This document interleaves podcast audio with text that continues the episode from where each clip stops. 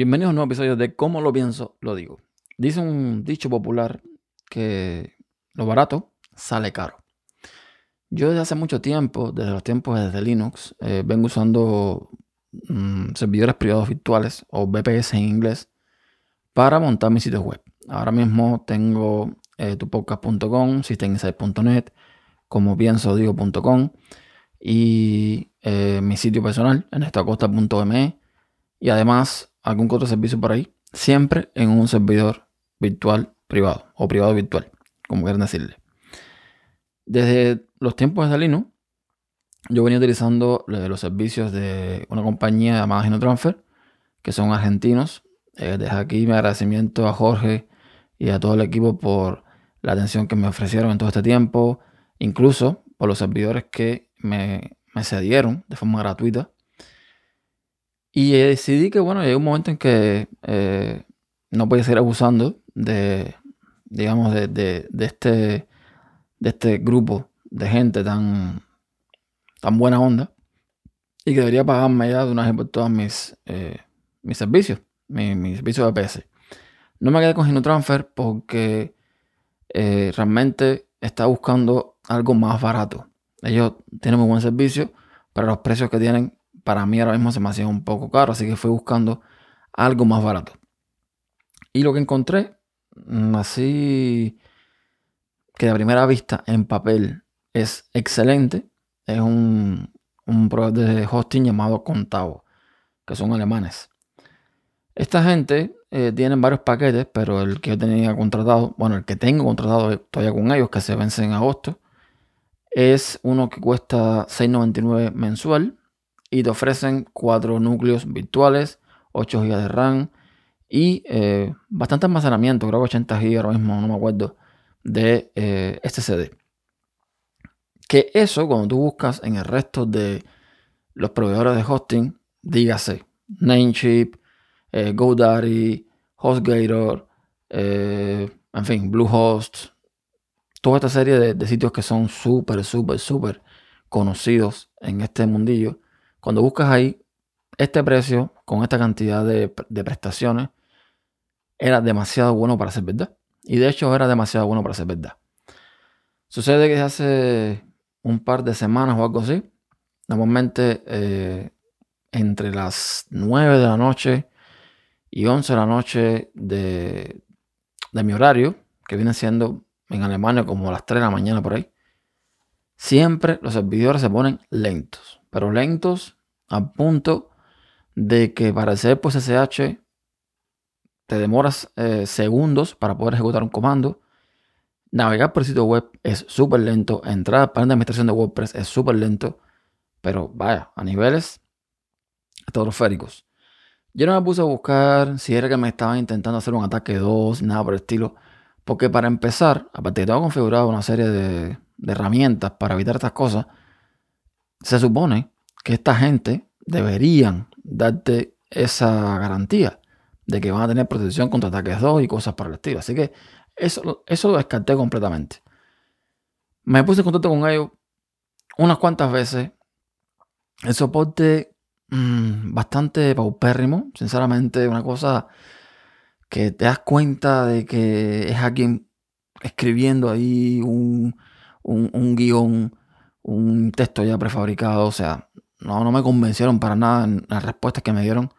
Además de que el panel de control, súper arcaico, es súper antiguo, parece web 1.0, o sea, en fin, un desastre.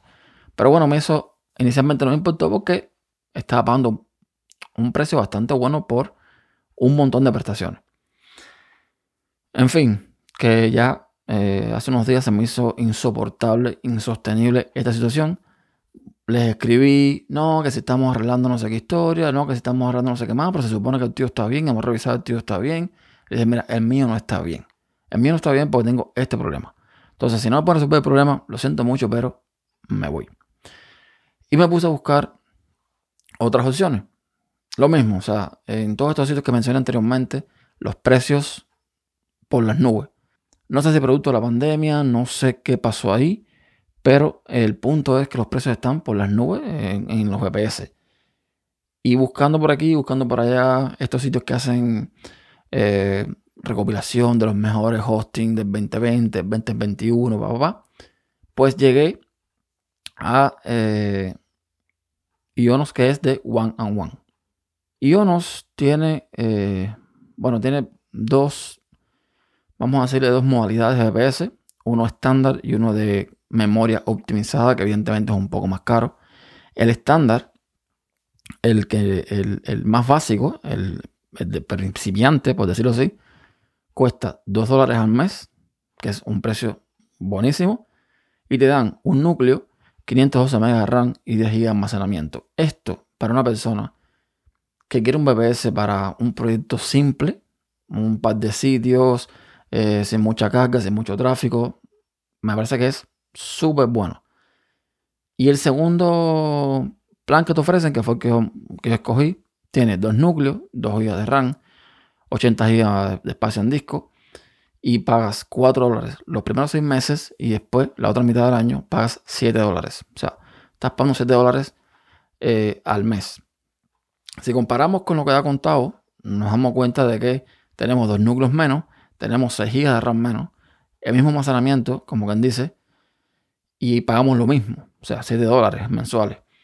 Pero, señores, nada que ver, o sea, nada que ver, pero nada que ver. Automáticamente configuré el servicio, que pagué, que entré a mi, BPS a trabajar en él, todo súper, súper, súper rápido. Entonces, eh, sí, un poco menos, menos prestaciones, pero es que en comparación con el otro que tiene más prestaciones, es extremadamente rápido. No quiero cantar victoria, no quiero ahora decir, oh, esto es lo máximo para después venir aquí a contarles de nuevo que esto es una porquería. Pero de momento, con todo configurado, yo pasé eh, todos los sitios, todos los servicios, un, un, RSync un servidor para el otro. Lo configuré, o sea, básicamente tú haces muy pocas cosas. Eché andar automáticamente a otro servicio, apunté los DNS al nuevo servidor y todo está funcionando como si no hubiese pasado nada. Nadie se enteró de nada. Y de momento todo funciona bastante, bastante bien. Así que yo se lo recomiendo. Ionos, ionos.com. El que esté buscando un BBS eh, asequible. Pero, repito, en mi experiencia todavía es muy corta con ellos. Recomiendo en el sentido de que tienen un precio bueno. Pero, repito, mi experiencia con ellos es muy corta todavía. Lo barato sale extremadamente caro. Cuando estén buscando este tipo de cosas, eh, busquen en internet, indaguen. A mí me dijeron en su momento, Robert Sasuke me dijo en su momento, no, yo escuché o yo leí que Contabo era, eh, tenía un pésimo servicio. Yo le dije, bueno, ok, vamos a probar. Y efectivamente tenía razón. Contabo tiene un pésimo servicio. Esta gente de nos tiene un panel de control mucho, pero mucho más moderno, con muchas más opciones. Te permite, eh, digamos, configurar una serie de cosas que en el VPS tú las configuras, pero no funcionan. Es decir, por ejemplo, me voy a quedar un poco más, pero para que entiendan. Mm, en el VPS yo configuro el firewall, por ejemplo, para bloquear ciertos puertos, para abrir ciertos puertos. Aunque tú bloquees o abras ciertos puertos, no, eso no va a funcionar hasta que tú en el panel de control del VPS no actives los puertos que tú quieres abrir. No va a funcionar. Y me parece bien, me parece bien porque, bueno, eh, digamos que es una doble eh, capa de seguridad. Ahí.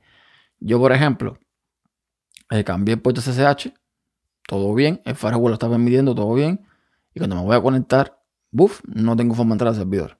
No me puedo conectar. Por suerte, esta gente te ofrecen una consola web en BNC, por, por, por, una página web, que tú puedes entrar, loguearte sin ningún problema y puedes cambiar todo lo que hiciste, arreglarlo, en fin. Y lo que estaba pasando era eso, que no había permitido el puerto SSH que yo quería usar en el panel de control de ionos.com.